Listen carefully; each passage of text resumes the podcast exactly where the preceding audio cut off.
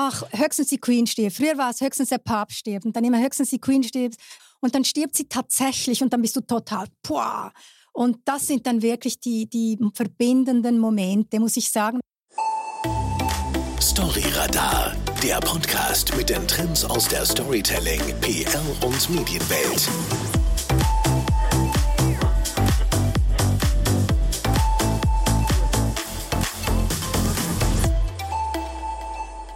In der heutigen Ausgabe von Storyradar machen wir einen Ausflug in die faszinierende Welt des Fernsehens. Und zwar in jene der glitzernden Stars und Sternchen. Wir sprechen über eines der erfolgreichsten Formate im Schweizer Fernsehen, über das einzige People-Magazin und heutige Gesellschaftsmagazin G und G. Dieses gibt es nämlich schon seit 18 Jahren fix im Vorabendprogramm von SRF 1 und es ist, wie gesagt, bis heute sehr, sehr beliebt. Doch was macht eigentlich den Erfolg dieses Gesellschaftsmagazins aus und warum sind so viele Menschen jeden Abend, nämlich montags bis freitags und am Sonntag auch in der Weekend-Edition vor dem Fernsehen und verfolgen es? Das wollen wir heute bei Storyradar herausfinden. Und dazu freue ich mich riesig, die Redaktionsleiterin von G&G hier bei mir im Studio zu haben. Es ist Paula Biersohn. Herzlich willkommen, Paula. Danke vielmals für die Einladung. Schön bist du hier heute mit dabei und ich habe mich im Vorgespräch gefragt, wann haben wir uns eigentlich kennengelernt? Und ich mag mich erinnern, das ist sicherlich 15 Jahre oder noch mehr seither. Ich glaube, du warst damals beim Sonntagsblick oder bei der Schweizer Illustrierten, weil das waren deine Stationen vorher, nicht? Ich dachte sogar, es sei noch länger, aber Eben. ich glaube, es war wirklich bei den Mr. Schweiz-Wahlen, oder? Ja. Da warst du sehr involviert und ich auch. Und da hat man sich, äh, da hat man sich getroffen, ja. Genau, also das war demnach fast 20 Jahre her, eine unglaublich lange Zeit. Eben, wir haben es gerade gesagt, du warst vor deiner Zeit bei G&G, warst du Unterhaltungschefin beim Sonntagsblick und auch bei der Schweizer Illustrierten. Das klingt natürlich für mich, dass du so dein Leben total den Stars und Sternchen oder den Promis verschrieben hast. Ist das so? Also es ist wirklich so. Ich war, ich habe studiert, ich wollte Lehrerin werden und dann habe ich einen Leserbrief geschrieben und bin in den Journalismus gekommen. Und vom ersten Tag an hat mich eigentlich äh, äh die Gesellschaft interessiert, People. Ich kann es dir nicht erklären. Ich habe es schon immer so gehabt. Mich haben, mich, mich haben immer die Leute neugierig gemacht, aus, egal aus welchem äh, Gebiet. Und das ist mir bis heute geblieben und ich mache es immer noch so gerne. Wow, also du machst es richtig aus Leidenschaft. Ja, das ist so. Egal, wirklich, ob es Politiker sind, Wirtschaftsleute, ob es Showleute sind, Musiker, Kunst, äh, äh, Mäzenen, Literaten, alles. Es interessiert mich jeder und jede. Wow. Ich finde das immer wieder faszinierend, wenn das jemand so lange gerne macht wie du. Wir hatten ja auch schon André Heffliger hier mit ja, genau. dabei. Hast du vielleicht auch gehört, genau. die Episode? Er lebt das Ganze auch, wie auch Flavia Schlittler jetzt beim Blick natürlich. Bei dir ist ja spannend, du bist wirklich von Beginn an, als damals noch Glanz und Gloria G&G, ja. äh, das People-Magazin ins Leben gerufen wurde. Das war im März, glaube ich, 2005. Ja. Da bist du als Inputterin schon mit dabei gewesen. Ja. Inputterin muss man vielleicht kurz sagen, was. Ich wusste das damals auch nicht, was das ist. Also ich wurde angestellt und dann hieß es Inputterin und irgendwann habe ich mich gefragt, hä, was, was ist genau Inputterin? Weil das gibt es im Printjournalismus nicht. Das ist eigentlich die Person im Fernsehen, die gibt es, die Funktion Inputterin, die die Inputs liefert, also die Ideen liefert. Also sie ist zuständig für den ganzen Inhalt und die Auswahl der Themen, die dann in der Sendung vorkommen. Und ich musste mich zuerst mal ein bisschen schlau machen, was ist das überhaupt? Und das war natürlich genau mein Ding.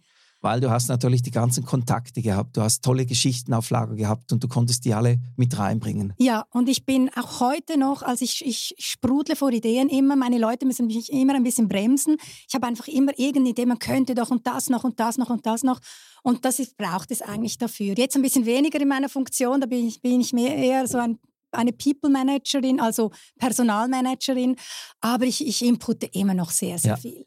2007 bist du dann Produzentin geworden. Was, was war da, da deine Aufgabe als Produzentin? Ja, dann hat es ein bisschen gewechselt. Da war ich, äh, die Produzentin ist verantwortlich für den Inhalt der jeweiligen Sendung. Das heißt, die Produzentin bestimmt, wie steige ich in die Sendung ein, was, wie lang ist ein Beitrag, wie steige ich aus, was sind die Themen äh, des Tages, wie gewichte ich sie. Das ist die Aufgabe des Produzenten oder der Produzentin. Und Input macht eigentlich das, das Overall, also die Planung für, mehr, für, für das Ganze. Also wir machen immer eine Zwei-Wochen-Planung.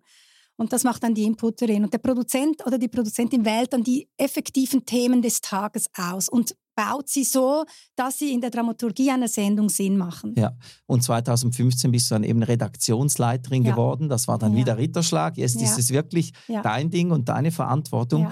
Wenn du aber nochmals kurz zurückdenkst, ganz an den Beginn hin, ähm, was, was schießt dir da durch den Kopf an die Anfangszeit, eben damals noch Glanz und Gloria? Ja, also ich kam in dieses, wirklich in dieses Fernsehen und wir hatten, ich wusste nicht mal, wo ich den Computer an, anmachen konnte. Also wir waren acht Leute, wir waren so in einem hinterletzten Büro, da kann ich mich gut erinnern, ohne Tageslicht und ich musste irgendwie den Computer einstecken und keiner konnte mir helfen. Dann habe ich mal so einen Block genommen und habe mir so ein paar Ideen notiert und bin so an die erste Sitzung gegangen. Wow. Und wir waren also ganz zu Beginn wirklich geächtet in diesem Fernsehen. Also man nannte uns Gugus und Gaga. Da du ja in der People, also in der Kaste der Journalisten sowieso zu unterst bist, wenn du People machst, warst dort nochmals eine Stufe tiefer. Und ich musste mich wirklich da durchboxen und beweisen, hey, wir People-Journalisten, wir haben auch etwas auf dem Kasten. Wir sind nicht einfach nur die die dümmlichen, äh, oberflächlichen Küppli-Trinker. Ja, weil wahrscheinlich ihr wart ja im gleichen Haus, eben im Leutschenbach, äh, mit den tollen Wirtschaftsjournalisten, mit den äh, klassischen Tages-News-Journalisten mhm. und dann natürlich die Politjournalisten und dann äh, eher eine wilde Bande, die eben den Promis nachspringen. Ich habe es jetzt ja lapidar gesagt. Ja, aber so war es. Aber wenn man es vergleicht, ich finde das eben ganz spannend. Ähm, ich habe mal geschaut, seit wann gibt es eigentlich die Sendung Exklusiv oder Explosiv mhm. damals noch bei RTL. Das war ja eine äh, der großen beliebten äh, mhm. People-Sendungen. Die gibt es bis heute. Und die gibt es jetzt seit 1994, also elf Jahre später, seid ihr dann ja. gekommen. Ja. Und bei RTL ist das eine riesen Erfolgsstory, wird bis heute täglich sogar produziert mhm. und durchgezogen mit ganz vielen Spezialformaten. Äh, dann ist eben die SAG gekommen und ähm, kennt ja immer dieses äh, Service Public und da haben ja viele sich dann gefragt, braucht es denn so ein People-Magazin überhaupt? Habt ihr das wirklich auch so gespürt? Ja, absolut. Und das Schlimmste war die interne Abneigung. Also intern hat man, wollte man uns nicht. Weil man muss auch dazu sagen, RTL ist ein privater Sender und äh, ARD und ZDF, die haben ja auch brisant Leute heute, die haben auch nachgezogen. Aber beim SRF, der Schweizer ist ja sowieso schon ein diskreter Mensch in sich und der hat gezweifelt, dass man wirklich ein People-Magazin erstens mal thematisch füllen kann und ist es wirklich Service Public? Das war übrigens dann auch das ganz große Thema bei der No-Bilag-Abstimmung. Da wurden wir immer als Spielball genommen. Ist G&G Service Public? Ja, aber es ist natürlich nachher noch ganz viel passiert seitdem. Da sprechen wir nachher dann mhm. gleich darüber. Ich habe äh, mich versucht zu erinnern, ich habe euch von Beginn an natürlich äh, mitverfolgt, äh, damals noch jeden Abend, weil mich hat das so interessiert, was habt ihr für Themen, welche Promis nehmt ihr da mit rein? Und so weiter. Und ich habe natürlich dann das immer ein bisschen verglichen mit RTL, eben explosiv damals noch. So die richtig böse sind. Da kommen Gerüchte, da kommen Negativschlagzeilen, da wird irgendjemand mit etwas konfrontiert, wird Mikrofon hingehalten, er deckt die Kamera zu und rennt dann weg und so weiter.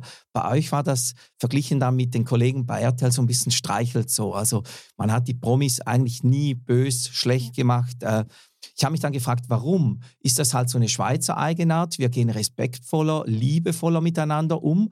Oder war es eben deshalb, und das war dann meine Theorie, in der Schweiz gibt es einfach zu wenige Prominente, als dass man es sich mit ihnen verscherzen kann. Weil wenn ihr was Schlechtes über jemanden machen würde, würde er sagen, ich spreche nicht mehr mit euch. Nein, es ist wirklich so, dass du, wenn du bei einem öffentlichen Medienhaus arbeitest, hast du ganz strenge publizistische Leitlinien und die besagen, dass du niemanden vorführst, du stellst niemanden bloß und du outest auch niemanden. Das heißt, wenn sie etwas preisgeben, geben sie es freiwillig preis in unserer Sendung. Von Streichelzoo würde ich wirklich wegkommen. Ich war bei der Essi, da war man auch meistens nett. Ich war beim Blick, da war man halt nett und böse, je nachdem, was geschah. Und jetzt sind wir einfach faktisch korrekt und wir sind ethisch korrekt. Und das ist, für mich stimmt das heute so. Aber ich hatte die Boulevardseele mir drin und ich habe das auch gerne gemacht damals beim Blick. Ich hatte die ehrlichste Beziehung zu den Prominenten, als ich beim Blick gearbeitet habe, weil dort wussten sie, sie fährt mit mir den Lift des Erfolgs hoch, sie fährt mit mir aber auch hinunter, wenn ich von Misserfolg ähm, begleitet bin. Und jetzt beim Fernsehen kommen wirklich alle gern. Also ich weiß noch, bei der Essi habe ich immer gesagt, war die Türe zu den Prominenten offen.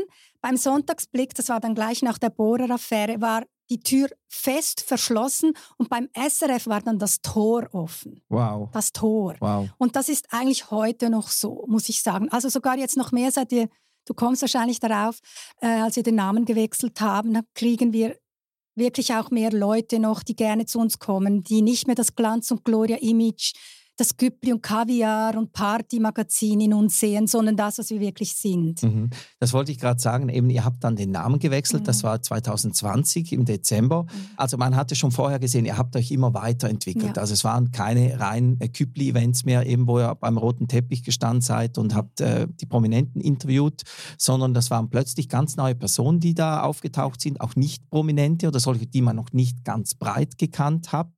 Ähm, und dann gab es den Namenswechsel. Das G&G stand dann eben nicht mehr für Glanz und Gloria, sondern für Gesichter ja. und Geschichten. Ja. Ich nehme an, mit der Änderung, ich könnte jetzt böse sagen, ja, sei, sind euch dann nach 13 Jahren die Promis ausgegangen, dass ihr das, den Fächer öffnen musstet. Aber ich denke, das war eine logische Veränderung und wahrscheinlich hast du auch aufgeatmet, als ihr dann eben euch auch umbenannt habt. Ja, also es war schon so, also dass die Promis ausgehen, No way. Das höre ich seit Jahren, dass wir zu wenig, wir haben immer genug, wir haben immer zu viele.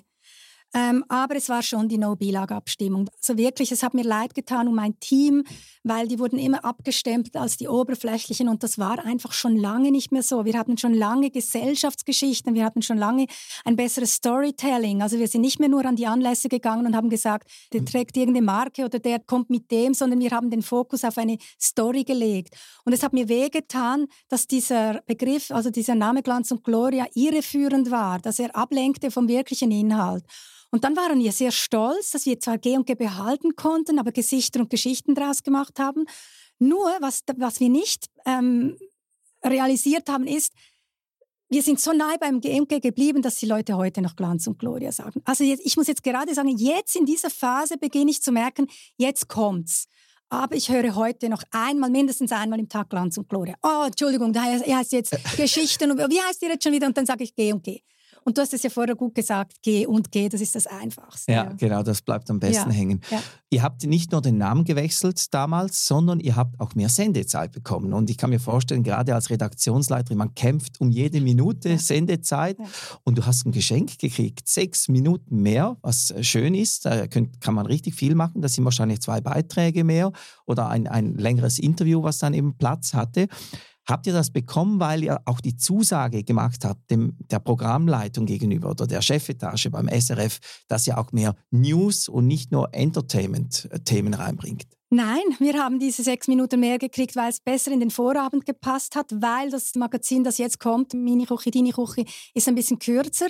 Was du aber nicht erwähnst, wir haben zwar sechs Minuten mehr bekommen, aber ich habe keine Stelle mehr gekriegt. Wow. Das heißt, wir mussten reagieren und wir haben deshalb haben wir den täglichen Talk, weil das ist eigentlich das günstigste Format, das du produzieren kannst, ist ein Talk.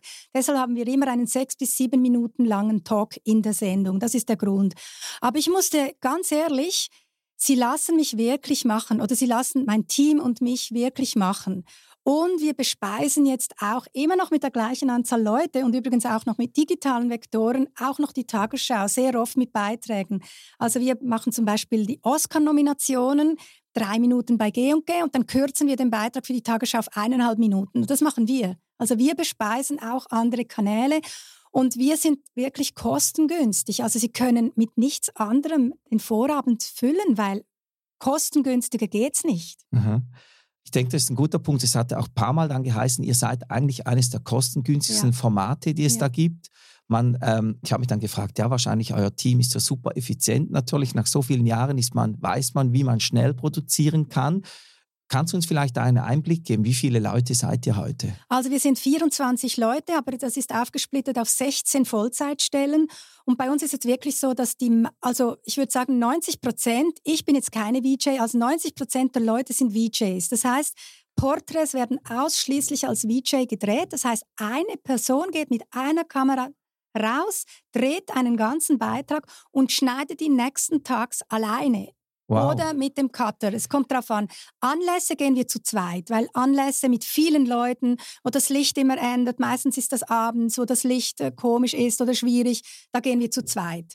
Aber meistens auch sind es nicht wirklich ausgebildete Kameraleute, die nennen wir ENG, sondern wirklich unsere Leute. Also ich, ein Team von mir geht raus und einer spielt dann entweder den Kameramann oder die Kamerafrau und der andere den Reporter oder die Reporterin. Oh. Also nicht mehr wie früher, wo die klassische SRF-Komposition, die war dann immer der Kameramann, der Tonmann genau. und dann noch Nein. der Redaktor und Nein. der Tele Zürichmann war dann nebendran alleine, ja. sondern eben, das schmeißt ja. ja. alles sehr, sehr effizient. Ja. Und bei uns machen auch alle alles. Also eine Moderatorin, die Jenny, die ist auch Online-Produzentin, die ist auch Reporterin. Ein Produzent, der bedient zum Teil, macht die Gästebetreuung, macht auch den Prompter, er macht den Flash. Also bei uns machen alle alles. Wir haben nicht, der macht nur das und der macht nur das, sondern sind alles Generalisten. Mhm. Wie sieht denn so eine klassische Produktion bei euch aus? Oder wie, wie geht ihr an so eine Folge hin?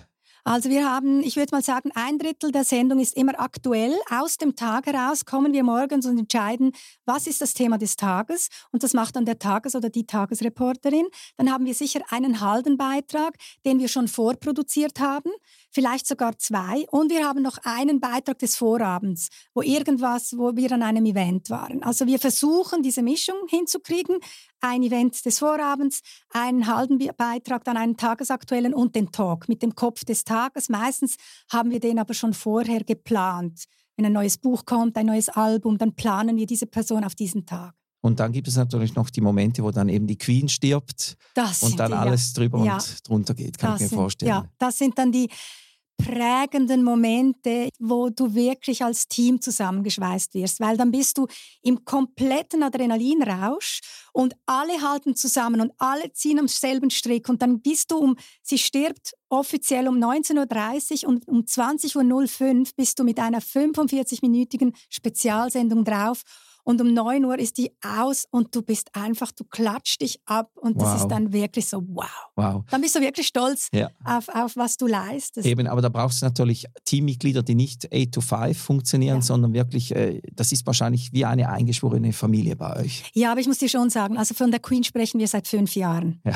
Sie, wir sprechen fünf, immer, ach, höchstens die Queen stirbt. Früher war es höchstens der Papst stirbt und dann immer höchstens die Queen stirbt, höchstens die Queen stirbt und dann stirbt sie tatsächlich und dann bist du total, boah. Und das sind dann wirklich die, die verbindenden Momente, muss ich sagen, aber die gibt es nicht so oft. Ja.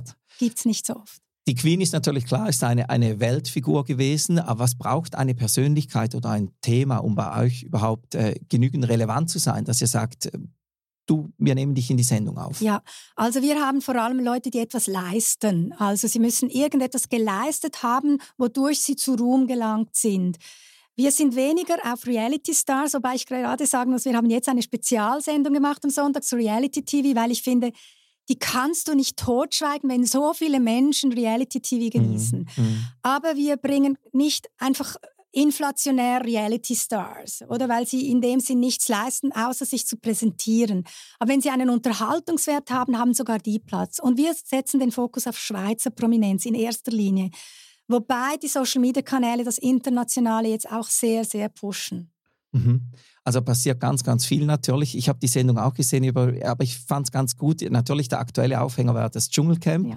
aber ihr habt dann natürlich das auf die Schweiz runtergemünzt und mhm. geschaut, wen haben wir da und einen der Klassiker, einen Bachelor, ja, den Vujo ja. wieder ausgegraben. Aber es hat gepasst. Es natürlich. hat gepasst, ja. Und genau. dann, äh, dann scheue ich mich auch nicht, das zu tun weil ich finde, eigentlich muss alles Platz haben, wenn man es einfach intelligent aufbereitet mhm. oder ethisch korrekt mhm. aufbereitet. Mhm. Ähm, Ihr seid ja aber auch nicht nur, eben du hast vorhin aufgezeigt, was so die Zutaten einer klassischen G&G-Sendung sind. Ihr habt aber auch sehr viele, oder du sogar als Person hast auch viele innovative Formate mitentwickelt. Also ich denke da an euer Klassiker, ich oder du, ja. äh, wo zwei Personen, ein Promi und sein Bruder mhm. oder wie auch immer, ähm, müssen sagen, eben wer schnarcht im Bett, ich oder du, und dann müssen die da die Schilder hochhalten. Ja. Ich glaube, 2011 habt ihr dafür sogar den, einen Schweizer äh, Fernsehpreis erhalten ja, ja. für die innovativste Sendung. Ja. Jetzt sind wir über zehn Jahre später. Das Format gibt es immer noch bei euch. War das einfach ein Glückstreffer, dass ihr, dass ihr ihn so lange ähm, lebendig gehalten habt? Oder arbeitet ihr auch im Hintergrund schon wieder an neuen Formaten? Also wir wollten es schon zwei, dreimal einstellen, weil wenn du das selber produzierst, wirst du von einer Langeweile eingeholt. Aber wir haben dann irgendwann gemerkt, hey, es ist ein Erfolgsformat und übrigens, egal wer dort sitzt, Klar, je bekannter die Personen, desto besser, aber sogar Unbekannte, wenn die Fragen gut sind, weil das Format, Format gut funktioniert.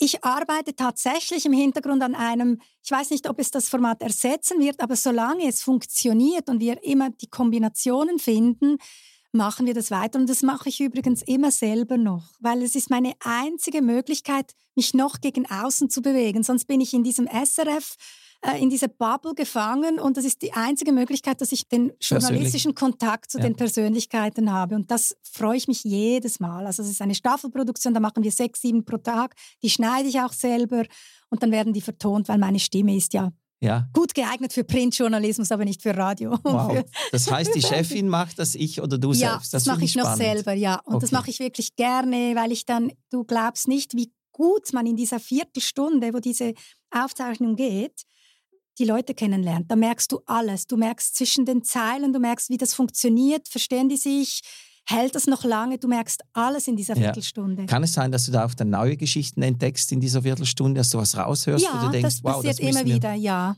Das mhm. passiert wirklich immer wieder und ich kann sie dann auch besser einschätzen. Oder wenn wir Gäste suchen, sage ich, hey, der, der ist, der ist sehr eloquent, würde man ihm vielleicht nicht geben, aber das wäre doch eine Idee. Mhm. Also ich bleibe so am Ball und das, das nehme ich mir einfach heraus. Mhm. Ja. Ein wichtiger Bestandteil bei euch sind natürlich eure Aushängeschilder, die Moderatorinnen und Moderatoren. Und äh, mich hat das total fasziniert, als ich geschaut habe, wie lang war eigentlich eine Nicole Berchtold ja. äh, bei euch. Das war so für mich eine Miss G&G oder eine Anina Frei. Die waren ja 15 oder sogar ja. äh, 11 Jahre bei euch. Und 2022, also letztes Jahr, da gab es so wie einen Umbruch. Da sind ganz viele plötzlich äh, verschwunden. Und es gab aber auch neue Gesichter. Ja. Eben eine Tanja König, ein Joel Grolimund oder ein Michel Biri sind jetzt neu im Team neben äh, Jenny Bosshardt. Ähm, ist es da nicht auch gefährlich oder hast du nicht Angst gehabt? Jetzt verschwinden doch einige ähm, Gesichter und jetzt kommen ganz neue, dass dann die Stamm, das Stammpublikum plötzlich sagt, ja, das ist jetzt nicht mehr das Gleiche. Absolut. Also es war wirklich ich habe nicht gerade geweint, aber fast. Nicole war ja die erste, dann kam Salar Barampuri und es hat, mich, es, hat mich, es hat mir wirklich im Herzen wehgetan, dass ich sie verliere. Ich habe sie zwar verstanden, weil sie mussten sich mal weiterentwickeln, absolutes Verständnis, aber meine große Angst war, schaffe ich es? Also ich hatte die Jenny, die Jenny war ja, die habe ich ja von der Praktikantin zur Moderatorin gemacht, der absolute Glückstreffer. Der Joel wirklich ins Wasser geworfen, hat ESC-Sendung moderiert, gleich nachgezogen, aber dann musste ich die zwei anderen Stellen besetzen. Die zwei wirklich tollen. Und das war wirklich eine Angst. Und auch hier, ich habe einfach ich glaube, ich habe schon einen Riecher auch für die Leute und ich habe die den Michel Biri hatte ich eigentlich schon lange im Hinterkopf, aber ich fand immer, die müssen sich selber bewerben. Ich gehe nicht jagen, die müssen das wollen.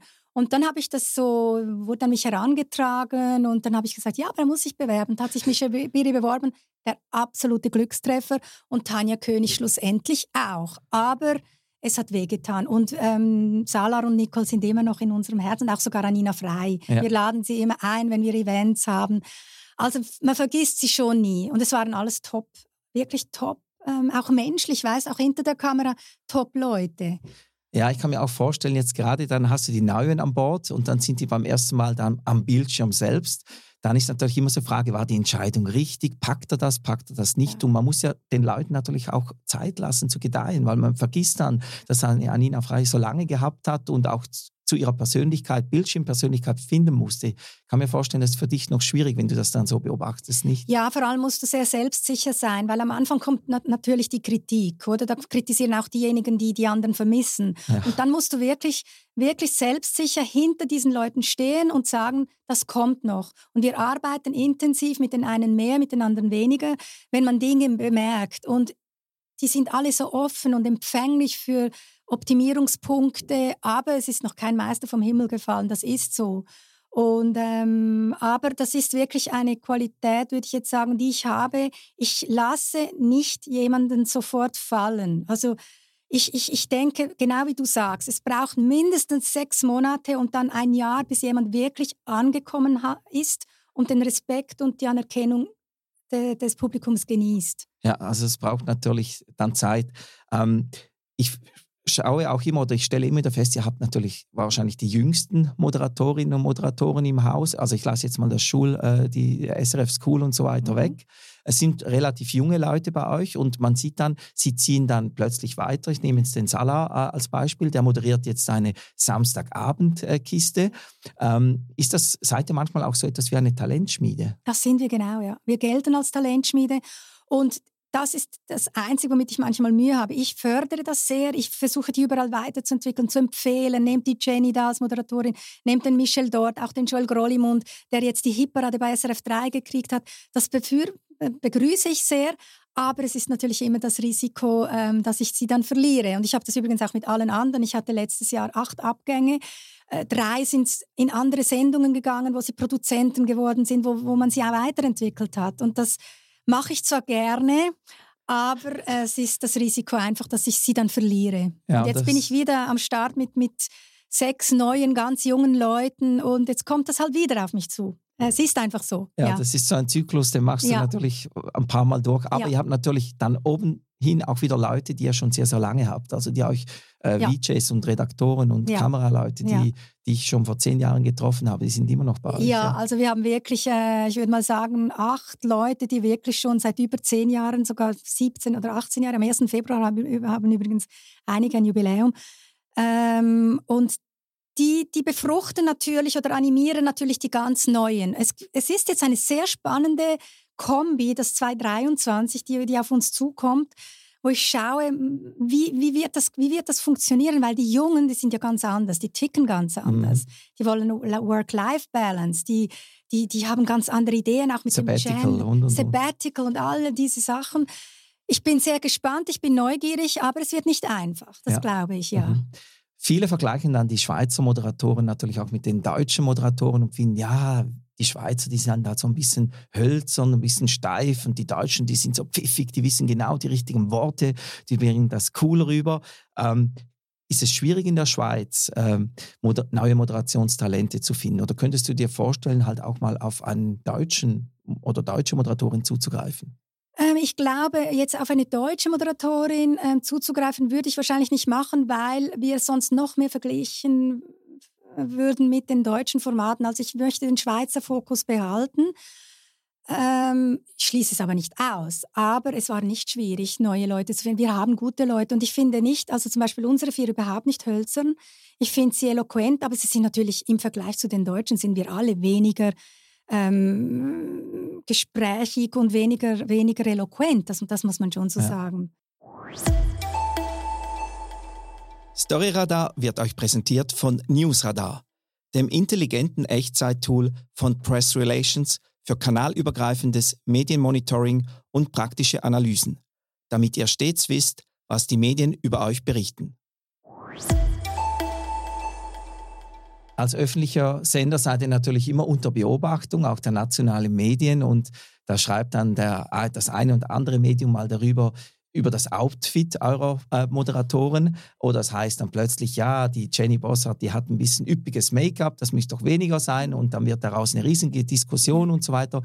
Ist das, ähm, dürfen die Moderatorinnen und Moderatoren auch mitsprechen beim Styling oder wie funktioniert das bei Auf euch? alle Fälle. Also die werden, die werden eingekleidet, aber immer, sie können immer mit, mitreden, auch mit dem Make-up, mit den Haaren. Also wir verkleiden und niemanden und wir zwingen niemandem etwas auf, aber wir haben professionelle Stylistinnen, die sich ihnen annehmen, ihrer ihren um Bedürfnissen kümmern, ja. annehmen. Aber es stimmt, ich habe gerade heute eine Mail gekriegt, ähm, die Tanja König im Winter mit einem mit, mit kurzen Ärmeln, das geht ja gar nicht. Sie soll sich doch bitte in einen Pullover ähm, stürzen und Wahnsinn. Ja, es gehört dazu und ehrlich gesagt, ich finde es eigentlich noch lustig, wenn ich solche Mails kriege, weil dann, dann denken ja die Leute mit und ich, ich muss ja jedes Mail beantworten, das gehört dazu und dann schreibe ich sehr gerne auch diesen Leuten zurück und ja. danke ihnen, dass sie das so aufmerksam schauen. Wow, und besprichst du das dann auch mit den Moderatoren, dass du sagst, du, ich habe wieder eine Mail gekriegt oder bist du da so wie ein Filter, du schützt sie dann auch ein bisschen? Ja, wenn es ganz böse gibt es auch, bei uns nicht so viel, aber es gibt auch die ganz Bösen, also die ganz Bösen, da gebe ich auch böse zurück, also wirklich, wenn die, die unter der Gürtellinie sind, gebe ich ich auch Gibt's unter. Das? Es gibt's, ja, es gibt's.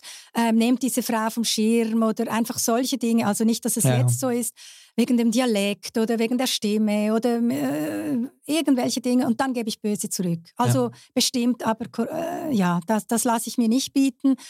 Und wenn andere Dinge komme, kommen, ähm, meistens, wenn sie eine Antwort kriegen, entsteht ein Dialog und die haben dann Freude. Aber ich schütze meine Moderatorin oder Moderatoren insofern, wenn es einfach bösartige Sachen sind. Das müssen die nicht wissen. Mhm. Aber ich muss sagen, es kommt wirklich nicht oft vor. Also eigentlich noch eine, eine, eine, äh, nette Zuschauerschaft, die ihr natürlich habt. Ja. ja, ja, ja. Und vor allem, wenn man dann antwortet. Also wenn man antwortet auf die Bösen, dann, dann lenken sie ein bisschen ein. Sie wollen ja nur provozieren. Das ist, vielleicht ist ihnen langweilig, ich weiß nicht. Äh, wir haben ja 60 plus ist unsere äh, Zuschauerrate vom Alter her und vielleicht mm, sind viele nicht mehr berufstätig ab 65 ja. und haben nichts haben Besseres Zeit. zu tun. Dann schreiben sie uns eine Mail und dann trete ich in den Dialog und sehr oft lade ich sie dann auch ein. Gerade wenn es persönlich ist, sage ich, kommen Sie doch mal vorbei in die Sendung. Ich zeige Ihnen die Sendung. Sie lernen das eine und die unserer Moderatorin. Manchmal. Ja, auch schon passiert, wow. ja. Ja, ja, auch schon passiert. Und, ähm, und dann, ähm, und wir nehmen es wirklich immer mit Humor, ja. die ganze Sache. Wow, ja. wirklich schön. Ja. Ähm, 2019 habt ihr das Influencer-Paar Saturday and Sunday zu euch eingeladen. Ich glaube, die haben eine ganze Woche moderiert als Gastmoderatoren. Das hattet ihr auch schon vorher, glaube ich, mal mit Luca Henny und anderen auch gemacht.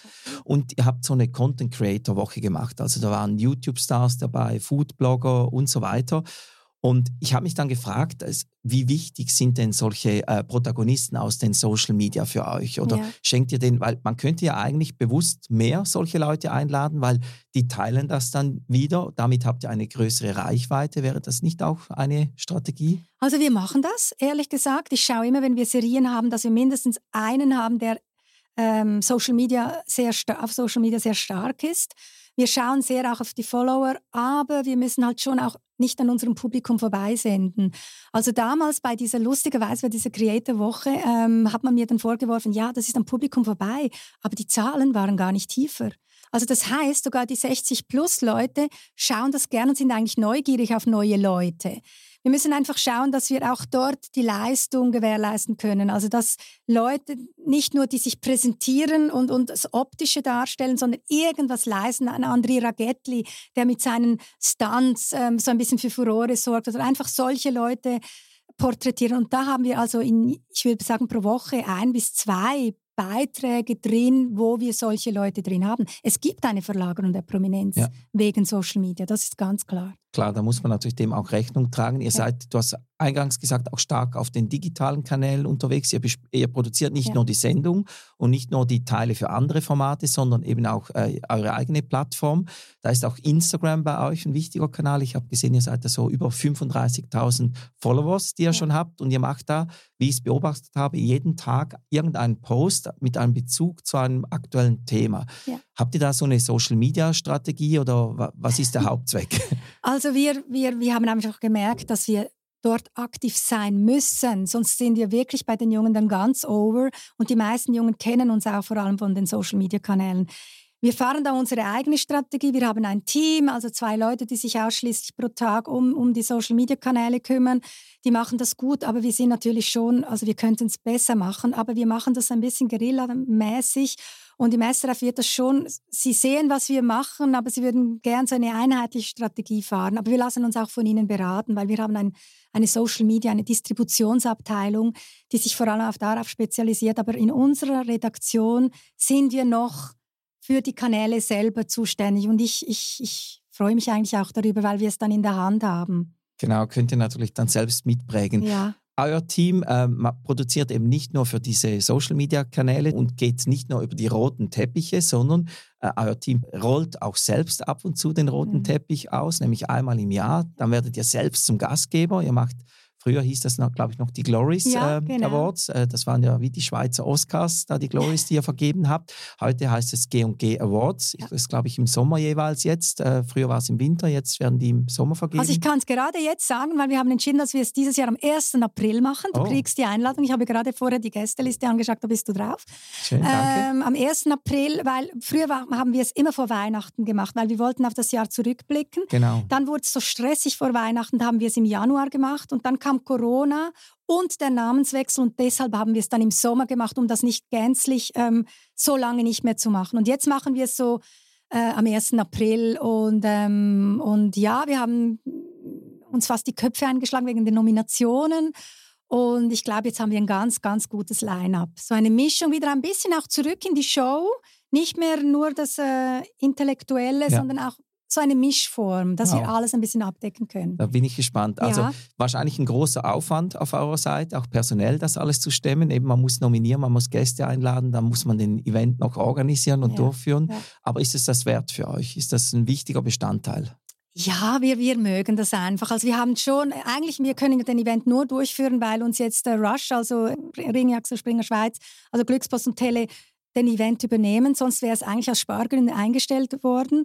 Und jetzt machen sie den Event und wir machen einfach alles, die Einspieler, die Gäste, die Einladungen und alles. Und das machen wir aus dem Team heraus. Also ich mache Gästeliste, wir versenden, meine Produktionsleitung versendet die Einladungen, wir machen die Anmeldungen und mein Wahnsinn. Produzent macht die Einspieler und jemand macht die Pressetexte. Also wirklich jeder macht bei uns alles. Und wow. dann machen wir auch die Tür am Abend selber, stehe ich auch dort Stimmt. und empfange die Gäste. Und das, sonst würde das nicht funktionieren, auf keinen Fall. Aber ja. das macht Spaß. Also und dieses Jahr gibt es wirklich das erste Mal eine offizielle Party. Also ab neun wird wirklich getanzt, weil das durften wir bisher ja nicht. Genau, wow. Also freue ich mich natürlich schon drauf. Klingt sehr, sehr spannend. Mhm. Und ich sehe auch da, ihr macht das alles mit ganz viel Herzblut. Also mhm. man, man sieht, äh, so ein Format, das kann nur funktionieren und Erfolg haben, wenn man eben das auch mit Herzblut macht. Mhm. Schauen wir noch ganz schnell in die Zukunft. Wie wird sich G&G künftig verändern?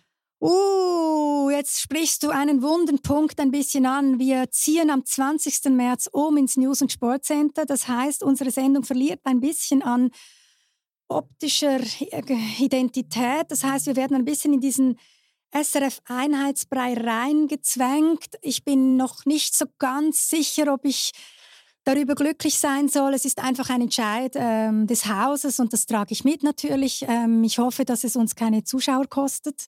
Wir hatten gerade heute die äh, Pilot, wir haben die ganze Woche Pilotphase und wir sind ein bisschen am Schauen. Ja, da müssen wir durch. Also es wird, ich weiß nicht, ob es dann die Zuschauenden merken, aber wir merken es.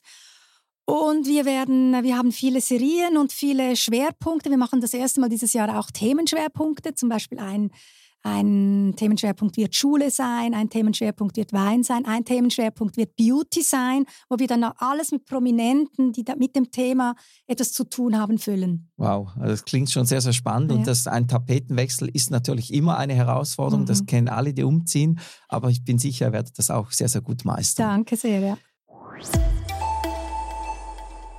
Paula, darf ich dich ganz kurz zum Schluss bitten, meine Fragen möglichst äh, prägnant zu, und kurz zu mhm. beantworten? Meine Lieblingsgeschichte aus 18 Jahren G&G. Wir haben Howard Carpendale eingeladen als Gast. Er hat immer verschoben, verschoben, verschoben. Dann war der Freitag da, als er kommen musste. Und dann ruft mich um zwei Uhr der Manager an und sagt, der kann nicht kommen, weil der Blitz hat in sein Privatflugzeug eingeschlagen. Und ich dachte, jemand nimmt mich da hoch und habe mich wirklich gekrümmt. Es war so, er ist nicht gekommen, weil der Blitz ins Privatflugzeug eingeschlagen hat und er konnte nicht abfliegen. Wow. Und das war wirklich, wir lachen heute noch drüber. Was für eine Geschichte. ähm, hier hole ich mir Inspiration für neue Geschichten in jedem Gespräch, das ich führe, sogar heute, als ich hierher gekommen bin, mit der Begegnung mit einem Team, also ich im Zug, ich höre zu, ich schaue fern, ich höre Radio, ich bin im Auto und beobachte, aus jeder möglichen Situation kommt eine Inspiration. Diese Persönlichkeit würde ich gerne noch persönlich treffen. Oh, ich sage immer die gleiche, das werde ich oft gefragt, Angela Merkel. Einfach weil es mich so wundernimmt, wie diese Frau tickt und ob sie die kam so unter die Räder, immer in dieser Kritik. Und ich würde die so gerne mal interviewen. Wäre sie was für ähm, ich oder du? Ja, mit ihrem Mann oder mit, der no mit dem Scholz wäre natürlich super, ja. Klar, natürlich. Aber die macht das doch nicht. Vielleicht jetzt schon, wenn sie nicht mehr so im, äh, an der Front ich steht. Ich würde sagen, frag sie an. Schau mal, was dabei rauskommt. Ich bin gespannt. Paula, ich danke dir von Herzen für dieses äh, tolle Gespräch, für Gerne. diesen Blick hinter die Kulissen. Ähm, ich bleibe natürlich weiterhin euch auch treu, werde mhm. weiterhin die Sendung schauen, bin gespannt, was da alles passiert, wie es dann ist im neuen Studio. Und äh, das war es auch schon hier mit äh, Storyradar für diese Woche. Wir hören uns wieder in zwei Wochen mit weiteren Trends aus der Medien-, Marketing- und PR-Welt. Schön, dass ihr mit dabei wart. Vergesst nicht unbedingt diese, diesen Podcast zu abonnieren, äh, damit ihr keine Folge verpasst. Und bis dann. Tschüss.